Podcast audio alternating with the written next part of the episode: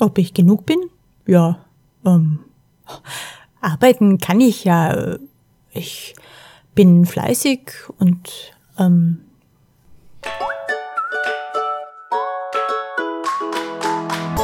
Hallo und herzlich willkommen bei Couch Coach Folge 10, die mit dem Raum fürs Genugsein. Mein Name ist Petra Oschan, ich bin Supervisorin, psychologische Beraterin und Couch Coach und dein freundlicher Guide beim Schaffen dieses extra Raums fürs Genugsein. Wenn du Couch Coach schon kennst, dann weißt du vielleicht, dass wir zwar am Wohlbefinden arbeiten, der Weg dorthin aber mitunter recht entspannend sein kann. Und ich würde dir daher empfehlen, diese Folge nicht unbedingt während des Lenken eines Autos, eines Fahrrads oder einer schweren Maschine zu hören oder sonst irgendetwas nebenbei zu tun, das deine Aufmerksamkeit bedarf. Und stattdessen würde ich dich einladen, es dir so bequem wie möglich zu machen und vielleicht möchtest du dir erlauben, einfach nur da zu sein. Und darum geht es in der heutigen Folge um dieses einfach nur Dasein und dadurch den Raum zu erschaffen oder auszudehnen, wo sich dieses Gefühl zu genügen ausbreiten darf. Dazu wird es ein paar Gedankenimpulse geben, eine Geschichte und auch ein kleines Experiment, falls du heute abenteuerlich aufgelegt bist. Und ich möchte unser Tun mit einem vielleicht ein wenig waghalsigen und doch aufrichtigen Satz beginnen, den du vielleicht vom letzten Couch Coach schon kennst. Aber ich sage ihn dann einfach noch einmal, weil ich ihn wirklich gern sage und sehr sinnvoll finde. Du bist genug. Ich weiß nicht, wie das für dich klingt, ob dir das ein wenig in den Ohren sticht oder ob es seltsam ist oder ob du das gut nehmen kannst. Es ist eventuell manchmal auch schwer zu glauben, oder? Die meisten von uns, die werden das nicht so oft hören und verhalten sich auch nicht unbedingt so, als würden sie es glauben. Da gibt es die einen von uns, die tun und machen, als gäbe es kein Morgen mehr.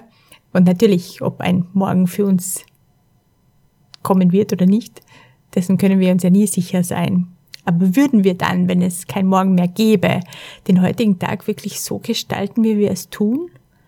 Würden wir noch schnell ein paar Überstunden machen, etwas kaufen, zwei bis drei Special Events unterbringen, noch ein bisschen auf die Handelbank ein paar Kilos loswerden oder aufbauen, bevor wir den Löffel abgeben, wenn wir Klopapier kaufen.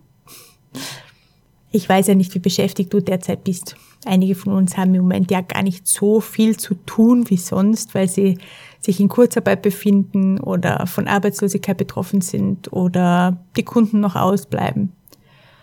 Und die haben dann viel Zeit zum Nachdenken.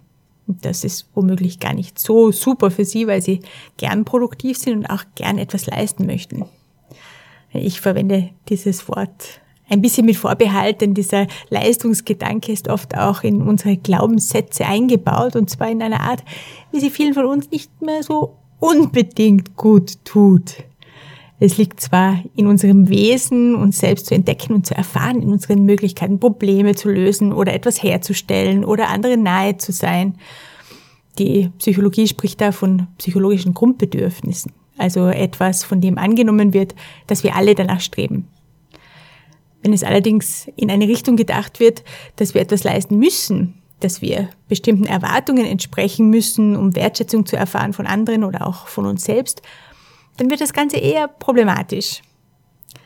Jetzt bist du wahrscheinlich, genauso wie ich, in einer Gesellschaft aufgewachsen, in der das als normal gilt. Diese Idee, dass wir dafür etwas tun müssen, um genug zu sein. Was würdest du denn sagen auf einer Skala von 10 bis 0? Wobei 10 bedeutet, das trifft total auf dich zu und 0 bedeutet, das trifft überhaupt nicht auf dich zu. Wie stark würdest du der Aussage zustimmen, ich muss etwas dafür tun, um genug zu sein. Wo wärst du da jetzt ganz spontan?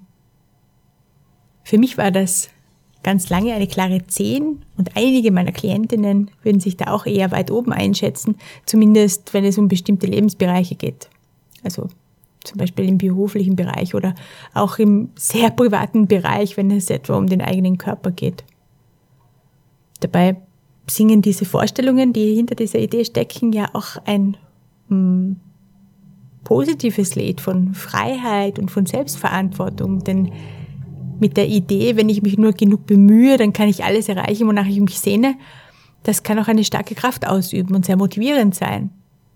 Nur wenn es eben ein wenig in die andere Richtung gedacht wird, dann sind wir schnell mal bei den Voraussetzungen, um zu genügen. Da gibt es ein ja, Aber oder ein Nur wenn dann. Ja, dann ist Leistung die Vorbedingung für Anerkennung und da führt dann kein Weg daran vorbei, etwas dafür zu tun. Und wenn es uns nicht gelingt, etwas Bestimmtes zu erreichen, so ist oft die Schlussfolgerung, dann haben wir uns einfach nicht genug bemüht.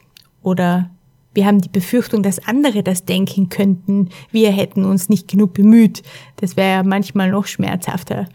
Wir arbeiten dann mit der Vorstellung, dass es notwendig sei, zum Beispiel einen normschönen Körper zu haben oder diese Schule zu schaffen, die 80-Stunden-Woche mit einem Lächeln zu überstehen, nie alt und krank auszusehen. Und das alles brauchen wir, um zu genügen. Und wir kommen dann vom Wollen, also wir möchten dazugehören, uns als kompetent erleben, autonom handeln, einfach diese psychologischen Grundbedürfnisse, in ein Sollen. Ja, wir sollen das tun, damit alles gut ist. Da ist eine schnelle Gefahr da, sich an einem selbst gestrickten oder auch vermittelten Ideal zu messen. Und dieser Vergleich, ja, der kann nur scheitern. In den allermeisten Fällen zumindest. Denn es ist ja nicht umsonst ein Ideal. Und bei solchen Messen mit Idealen, äh, wenn der Vergleich dann ungünstig für uns ausgeht, dann ist das nicht der optimale Nährboden für ein positives Selbstwertgefühl oder für das klare Bewusstsein dafür, hey, egal was ich tue oder nicht tue, ich bin auf jeden Fall genug. Und ich denke, immer mehr von uns kommen da auch dahinter, äh, stellen diesen Leistungsgedanken ein wenig in Frage und suchen nach Wegen, hm, wo könnten wir Schritte setzen, um uns von diesen Verwirrungen von Bedürfnissen und Erwartungen und Leistungen rundherum ein wenig zu lösen und stattdessen eben Raum zu geben für dieses Gefühl, unabhängig von all diesen Dingen genug zu sein. Und da gibt's einen recht gut gangbaren Weg, der sich vielleicht für den Anfang besonders eignet, nämlich sich Wissen anzueignen. Was sich im Allgemeinen in uns so abspielt und dann auch nochmal, was sich da in uns persönlich in einem konkreten Moment so tut, das wäre eine Geschichte. Wir lernen uns dadurch besser kennen und es hilft uns dabei, Ordnung im Kopf zu schaffen. Und das kann extrem viel Druck nehmen. In, in Couch Coach Deep Space erfährst du da mehr zu diesen psychologischen Hintergründen. Und neben diesem Aneignen von Wissen gibt es noch einige Wege. Aber einer davon, ein super guter Weg, mit dem wir grundsätzlich in unserem Leben Veränderungen ähm, initiieren können. Zum Beispiel irgendein Muster oder eine Angewohnheit, eine Überlebensstrategie, einen Glaubenssatz, irgendetwas, äh, das gewachsen ist und das vielleicht mal sinnvoll war, aber von dem wir uns jetzt verabschieden wollen, um so etwas abzulegen. Das geht am besten, wenn wir eine neue Erfahrung machen. Bezogen auf das neue Thema ging es eben um die Erfahrung, hey, ich bin genug. Also du, du bist genug. Ja, ich auch, aber es geht ja um dich. Und je mehr Gelegenheiten wir schaffen, in denen wir uns selbst in unserem Genugsein erleben können, desto höher wird auch die Chance sein, dass diese Erfahrung ein fester und tiefer Teil unseres Selbstbildes wird. Denn diese Muster, Angewohnheiten und Überzeugungen, die sind ja auch gewachsen und lassen sich selten so ohne weiteres von heute auf morgen ablegen. Daher nutzt der Erwerb von Wissen sehr gut, um uns für eine Erfahrung zu öffnen. Und das zu erleben, das ist dann einfach noch einmal etwas anderes und das, das stärkt das Ganze. Man kann sich das so vorstellen wie, okay, ich habe ein Muster oder eine bestimmte Vorstellung, die ist mir bewusst oder auch nicht oder auch nur ein bisschen. Und äh, wenn ich neues Wissen habe, das mich total überzeugt, zum Beispiel, weil es mit meinem alten Muster äh, nicht mehr zusammenpasst, dann reißt er so ein kleines Löchlein raus aus diesem alten Muster. Da kann er das Licht durchscheinen und etwas Neues könnte sich da einpflanzen. Und wenn wir da nicht dranbleiben, dann macht unser Gehirn etwas, das eigentlich recht sinnvoll ist, aber in dem Fall wollen wir es vielleicht nicht so unbedingt. Nämlich, es macht das Muster wieder ganz. Das ist, es, es schließt das. Wir, wir wollen immer ein ganzes Bild haben und das Bild soll möglichst vollständig sein und wenn dann ein kleiner Teil fehlt, dann wird geschaut, dass das wieder komplett wird. Also mit verschiedenen Wegen zu einem bestimmten Ziel hinzukommen, das ist sicher eine gute Strategie. Also wir haben Wissen und das andere ist eben dafür zu sorgen, dass wir Erfahrungen machen können und das nicht nur bei diesem theoretischen Wissen bleibt. Ja, das ist ja gar nicht so einfach, sich Gelegenheiten zu schaffen für neue Erfahrungen. Ähm, ich möchte, um diese Zusammenhänge ein bisschen zu erklären, von Heidi erzählen. Heidi beispielsweise wusste, dass sie ihr Verhalten, sich so beruflich ins Zeug zu legen, wie sie das tat, dass das nicht unbedingt so eine ideale Sache war. Also nicht für ihre Gesundheit unbedingt und für ihre Beziehungen und so weiter. Ähm, warum sie das tat, das war ihr lange Zeit weniger klar, aber das war auch egal, denn es funktionierte ja für sie ziemlich gut. Sie hatte es immer schon so gemacht und nicht wirklich Probleme damit.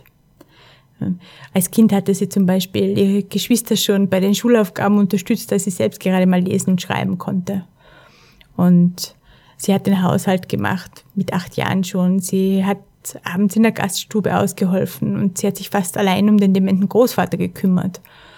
Und mit 17 ging sie dann von der Schule ab, als die Mutter es mit dem Rücken zu tun bekam und nicht mehr den ganzen Tag in der Küche stehen konnte. Und so war für die junge Heidi eine 50-Stunden-Woche zusätzlich zu ihren Verpflichtungen im Haus damals schon nichts Ungewöhnliches. Und als sie dann einmal mit Heinz übers Wochenende an den Gardasee fuhr, schmiss der Vater sie raus und sprach kein Wort mehr mit ihr. Später in der Firma, da war sie die, die spät nachts noch abhob, wenn es Probleme gab. Sie war die mit den 20, 30, manchmal auch 40 Überstunden pro Woche und die, die niemals in den Krankenstand ging. Dabei wusste niemand, dass sie die Schule in Abendkursen abgeschlossen hatte und dass sie am Wochenende in einer Käserei gearbeitet hatte, um die Gebühren für die Fernuniversität bezahlen zu können. Sie war einfach die, die von einer kleinen Praktikantin sich hochgearbeitet hatte zur Assistentin der Geschäftsführung einer großen Reisegesellschaft. Sie war die erste, die morgens im Büro war und meistens die letzte, die abends heimging. Mit dem Ausbruch von Corona verlor sie wie fast alle anderen in der Firma auch ihre Arbeit und nachdem sie die ersten Wochen damit verbracht hatte, ihre Wohnung auf Vordermann zu bringen, ihre Sprachkenntnisse aufzubauen und endlich mal wieder Sport zu machen, saß sie eines Morgens auf ihrer Couch und tat etwas, das sie seit dem Rausschmiss von zu Hause nie wieder getan hatte. Sie brach in Tränen aus. Sie hatte nichts zu tun. Nicht, dass sie sich nicht zu beschäftigen wusste oder irgendetwas äh, sich finden konnte äh, oder dass ihr ein wenig langweilig war. Sie fühlte sich einfach total elend und leer, ganz klein wie eine Versagerin. Ihre Gedanken gingen total mit ihr durch, von morgens bis abends, wenn sie auf der Couch saß oder auch wenn sie etwas bügelte oder irgendetwas im Haushalt erledigte. Und sie überlegte ständig, was sie anders hätte machen sollen, was sie anders hätte machen können. Und in ihrer Erinnerung gab es da den einen oder anderen Tag, an dem sie sich schon ein wenig mehr anstrengen hätte können, ein wenig freundlicher gewesen sein hätte können. Ja, sie überlegte, oh, vielleicht hat das auch etwas damit zu tun, dass ich in Meetings nie so stark mich eingebracht habe. Äh, oder womöglich hatte die Geschäftsleitung gedacht, sie würde ihr Potenzial absichtlich zurückhalten. Dabei war es immer ein Grausen gewesen, vor anderen ihre Meinung zu sagen. Und da dachte sie sich, oh, wenn ich mich doch nur überwunden hätte. Und das, was sich da in Heidi abspielte, als sie arbeitslos war, das geht ja sehr vielen so. Ich weiß nicht, ob du schon einmal in einer ähnlichen Situation warst oder vielleicht sogar bist oder jemanden kennst, der das so erlebt hat, einen Job zu verlieren. Ob wir jetzt selbst gekündigt haben oder auch gekündigt wurden, ist schon ein ziemlich hartes Ereignis, ein kritisches Lebensereignis, sagt die Psychologie dazu. Und Couch Coach Folge 8 kannst du mehr über solche Ereignisse erfahren. Da gibt es auch eine Reihe an positiven Ereignissen, die dieses kritische Potenzial in sich haben. Da kann auch rundherum alles gut sein. Ja, finanzielle Absicherung, wie in Heides Geschichte, liebe Menschen, die uns auffangen, Zuspruch, gute Aussichten auf dem Arbeitsmarkt und so weiter. Und trotzdem kann es eine Herausforderung sein, mit dem umzugehen. Nicht nur dann, wenn, wie bei Heidi, eine Überlebensstrategie am Job dranhängt. Sie hatte ja nur unter Anführungszeichen diesen beruflichen Lebensbereich, wo sie sich als wertvoll erfahren konnte in ihrer Welt, in ihrer Wahrnehmung. Wobei, ob sie sich wirklich als wertvoll erfuhr oder ob sie nur immer ganz knapp dran war, das wissen wir nicht. Es spielt auch nicht wirklich eine Rolle. Entscheidend ist, dass die Art, wie sie sich selbst bewertete, ganz stark davon abhing, ob sie Leistung zeigen konnte oder nicht. Ne? Sie hatte kein Konzept dafür, einfach genug zu sein. Da war kein Raum in ihrem Kopf. Es gehörte zu ihren Überzeugungen, dass sie alles geben musste, um wertvoll zu sein. Und das jetzt nicht tun zu können, nicht nur nicht alles geben zu können, sondern überhaupt nichts, das brachte sie völlig aus der Balance. Sie begann die Verantwortung bei sich zu suchen und grübelte den ganzen Tag und knapperte daran. Und natürlich, das kann man machen. Also darüber nachdenken, was wir beim nächsten Mal besser machen könnten, damit das, was jetzt ist, nicht mehr passiert. Das ist schon auch eine Form, wie wir lernen und äh, uns entwickeln können. Aber problematisch wird es, wenn wir zu keinem Ergebnis kommen, weil wir entweder nicht über ausreichend Informationen verfügen und dann irgendetwas hinein überlegen, das vielleicht gar nicht so äh, der Wahrheit entsprechen muss, oder wir trauen der Information nicht, die wir haben und suchen nach alternativen Deutungsmöglichkeiten. Die Geschäftsführung hat der Heidi etwa im Abschlussgespräch versichert, dass es allein wirtschaftliche Gründe gewesen waren, die zur Kündigung geführt hatten. Sie hatten ihr ihr aufrichtiges Bedauern ausgedrückt und sie hatten ihr zugesichert, wieder auf sie zuzukommen, sobald sich die Lage wieder entspannen sollte. Aber sie war sich nicht mehr sicher, ob das auch der Wahrheit entsprach. Und deswegen stellte sie sich selbst so komische Fragen, auf die sie sich auch keine Antwort geben konnte, wie zum Beispiel, warum haben Sie den Müller einfach auf Kurzarbeit geschickt und mich nicht? Oder der Müller, der, der hatte seinen Mund aufbekommen in den Meetings. Oder warum war ich nicht einfach nur ein wenig mutiger? Und so dachte sie sich immer mehr in eine Verzweiflung hinein. Hm. Irgendwann beschloss sie für sie, dass das so nicht bleiben kann. Äh, sie sagte, das ist jetzt ein Trauerspiel, das muss aufhören. Ich weiß nicht, wie lange es noch dauert, bis ich wieder arbeiten kann. Und inzwischen möchte ich wieder näher an meine äh, Balance herankommen. Und sie hat dann verschiedene Sachen ausprobiert, auch im Rahmen eines Coachings, um wieder mehr in Richtung Wohlbefinden aufzubrechen. Und unter anderem ging es eben auch um diese Erfahrung, um eine neue Erfahrung zu machen, hey, ich bin genug, ob ich jetzt arbeite oder nicht. Das kann nicht sein, dass ich dieses Gefühl nur dann habe, wenn ich etwas leiste. Irgendwo in sich selbst, in ihr drin wusste sie schon, dass das nicht mehr stimmig für sie war. Weil es im Alltag gar nicht so einfach ist, sich Gelegenheiten zu schaffen, dachte sie sich, okay, ich weiche auf ein Übungsgelände aus. Und das ist ja eine raffinierte Sache. Eine Art Trockentraining in sicherem Rahmen. Und ich weiß nicht, vielleicht, wenn du Yoga machst, dann kennst du dieses Prinzip. Du lernst auf der Matte Dinge über dich und für dich, die du dann in den Alltag mitnehmen kannst. Und dort ermöglichen sie dir dann Erfahrungen, die dich weiter wachsen lassen. Dein Spielraum dehnt sich plötzlich aus, auch im Alltag, und du hast mehr Gestaltungsmöglichkeiten. Und das machst du dann ganz ohne Leistungsgedanken im Hintergrund, denn dafür äh, gehst du manchmal durch eine Welt des Schmerzes im Yoga, wenn du da festhältst an diesen Leistungsgedanken. Und abseits der Yogamatte auch. Wenn wir gedanklich auf Reisen gehen oder experimentieren, wie wir es eben hier in den Couchcoach-Folgen tun oder bei uns in der Praxis, dann machen wir nichts anderes, als im Kopf eine Art psychische Yogamatte auszurollen. Schwupp. Wir erlauben uns eine Erfahrung, die uns Neues entdecken und lernen lässt. Und in dem Moment, wo du hier sitzt oder liegst und mir zuhörst, nutzt du bereits eine dieser Gelegenheiten, die du dir selbst geschaffen hast, um das zu erfahren. Ich weiß nicht, du das so bewusst da hast oder ob sich dieser Gedanke vielleicht ein wenig fremd anfühlt. Jedenfalls kannst du, während du mir zuhörst, ja nicht nur ein wenig entspannen oder abschalten von deinem üblichen Alltag. Du bist der Einladung dieses Themas gefolgt. Du hörst mir immer noch zu, was mich übrigens sehr freut und hast dir dadurch eine weitere Gelegenheit für dich geschaffen, zu erfahren, hey, es gibt hier und jetzt nichts zu tun und nichts zu leisten. Du bist genug. Ja. Und ich würde dich jetzt gern zu einem kleinen Experiment einladen, um dir zu zeigen, was die psychologische Yogamatte so für dich tun kann und um ähm, dir die Möglichkeit zu geben, über einen weiteren Weg nachzudenken. Sozusagen zwei in eins.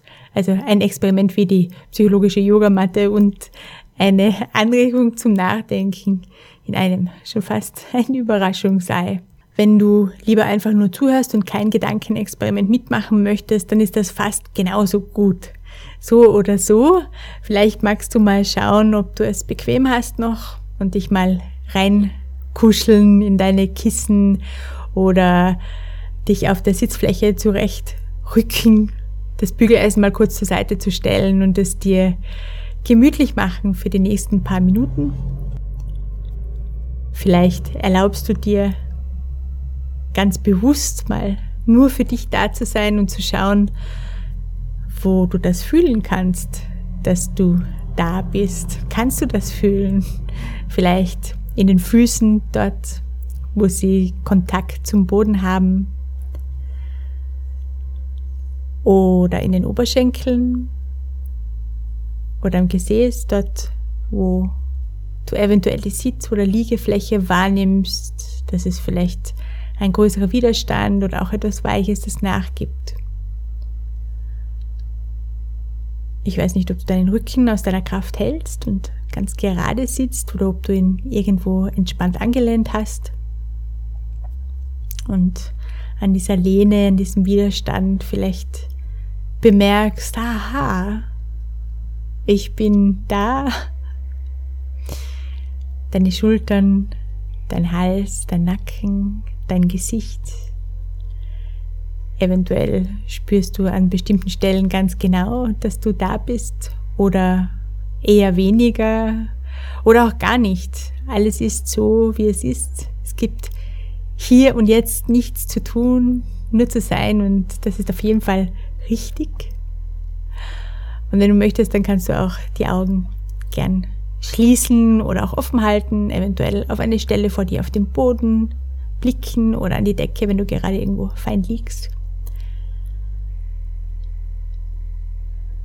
Und vielleicht magst du deine Aufmerksamkeit auf deinen Atem lenken und nimmst wahr, wie der Atem wie von selbst über deine Nasenflügel in deinen Körper strömt und ihn anfüllt mit frischem Sauerstoff, der dann bis in jede Zelle getragen wird und wie er ganz ohne Anstrengung deinen Körper wieder verlässt und mit ihm alles, das du nicht mehr brauchst und wieder hergeben möchtest. Ganz von allein findet der Atem seinen Rhythmus, deinen perfekten Rhythmus für diesen Moment, ganz mühelos, ganz leicht, wie das Rascheln der Blätter an einem Baum. Und wenn du möchtest, dann stell dir doch einen Baum vor. Vielleicht gibt es da einen bestimmten Baum, den du gern magst oder du erinnerst dich an einen, den du besonders mochtest oder du erschaffst ihn in deinen Gedanken, so wie du ihn gern hättest. In dessen Nähe du dich wohlfühlst, zu dem du gern hingehen würdest, weil es sich angenehm anfühlt in seiner Nähe. Vielleicht sogar sicher und geborgen. Und wenn du ihn so vor deinem geistigen Auge hast, diesen Baum, und etwas näher rangehst und noch näher und noch näher, dann kannst du vielleicht etwas von ihm berühren. Vielleicht ragt eine seiner Wurzeln aus dem Boden heraus. Oder du erwischst die Rinde wie fühlt sich denn dieser Stamm an, wenn du ihn mit den Fingern berührst? Wie rau oder glatt fühlt es sich an? Wie ist die Temperatur, die Feuchtigkeit? Wie weit ist denn der erste Ast entfernt von dir? Würdest du da rankommen an eines seiner Blätter? Oder siehst du sie über dir? Kannst du den Baum riechen? Wie riecht der Baum? Vielleicht gibt es da auch Geräusche, die du wahrnehmen kannst, wenn der Wind ganz sanft durch die Blätter streift und die Blätter dann ein wenig zu tanzen beginnen, ganz leicht, ganz wie von selbst. Und wenn du noch ein Stückchen weitergehen möchtest, dann stell dir vor, du bist dieser Baum, der da ganz kräftig in seinem Saft steht, mitten im Sommer und deine Wurzeln reichen bis tief in den Boden hinein und deine Äste strecken sich hoch in die Lüfte. Und das ist absolut genug. Da gibt es nichts zu tun, nichts zu erledigen, nichts zu leisten, einfach nur zu sein. Die Sonnenstrahlen fallen warm auf deine Blätter und ab und zu weht ein Lüftchen und wiegt deine Äste sanft hin und her. Und in deiner Krone ist ein Nest und die Vögel zwitschern fröhlich vor sich hin. Und Stunden kommen und gehen, Tage kommen und gehen, Nächte kommen und gehen, Menschen kommen und gehen. Die Menschen genießen die Kühle deines Schattens. Die Kinder spielen um deinen Stamm herum, fangen und wenn du im Herbst deine Blätter loslässt, dann hüpfen sie im Laub herum. Ein Junge ritzt ein Herz in deinen Stamm und wird dort zum ersten Mal geküsst, wo er sich viele Jahre zuvor die Knie aufgeschlagen hatte. Im Winter zieht ein Pärchen an deinen Ästen, um den Schnee herunterrieseln zu lassen. Im Frühling kommen die Bienen wieder und tanzen gemeinsam mit den Schmetterlingen auf dir herum. Und es gibt nichts, das da zu tun wäre. Marienkäfer landen auf dir, Ameisen wohnen in deiner Rinde und ab und zu umarmt dich jemand heimlich. Du bist da und das ist genug.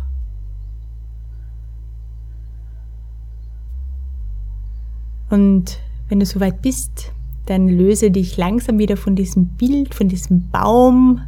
Wenn du, wenn du zwischenzeitlich der Baum warst, dann löst dich wieder von ihm und sei wieder du. Vielleicht möchtest du noch einmal den Stamm berühren und spüren, wie er sich von außen anfühlt. Und dann entferne dich langsam von deiner Vorstellung, von diesem Bild.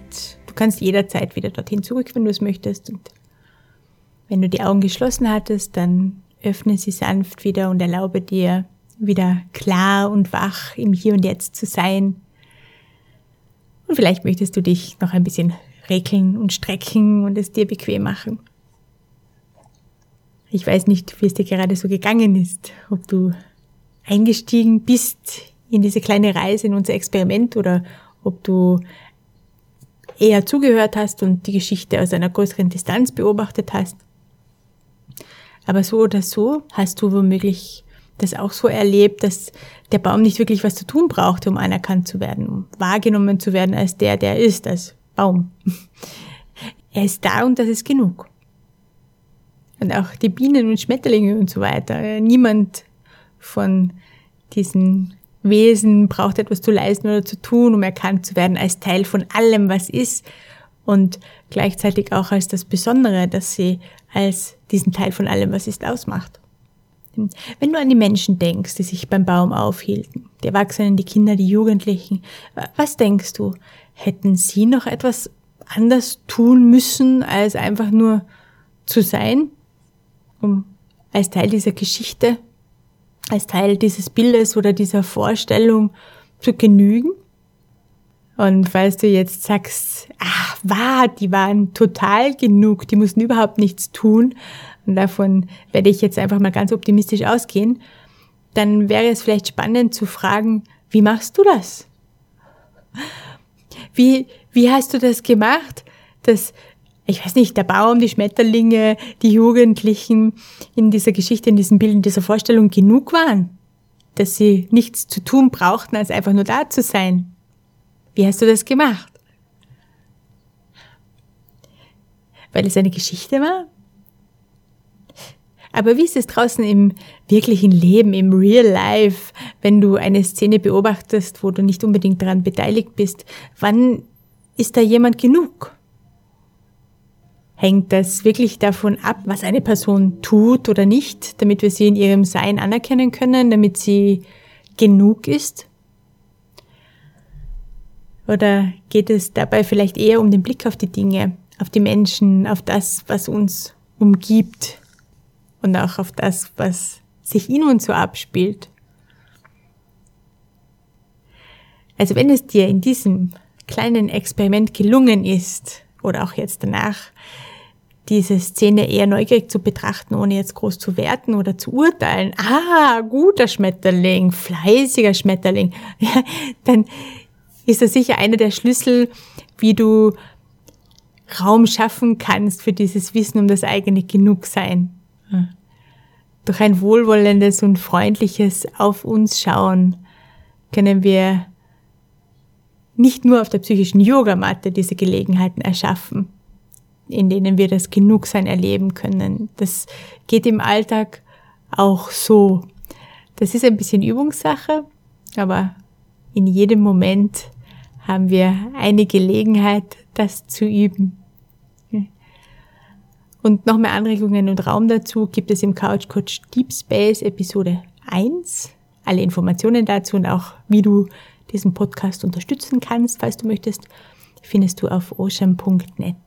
Das war Couch Coach Folge Nummer 10 für heute. Mein Name ist Petra Ocean. Ich danke dir sehr, dass du mit mir auf dieser kleinen Reise warst und zugehört hast und vielleicht Ideen gefunden hast, wie du deinen Raum fürs Genugsein noch weiter ausdehnen kannst. Hm, falls du mir bis jetzt zugehört hast, dann weißt du es ja schon, zumindest auf dieser geistigen Ebene. Du bist genug und darauf kannst du vertrauen. Alles Liebe und vielleicht bis bald.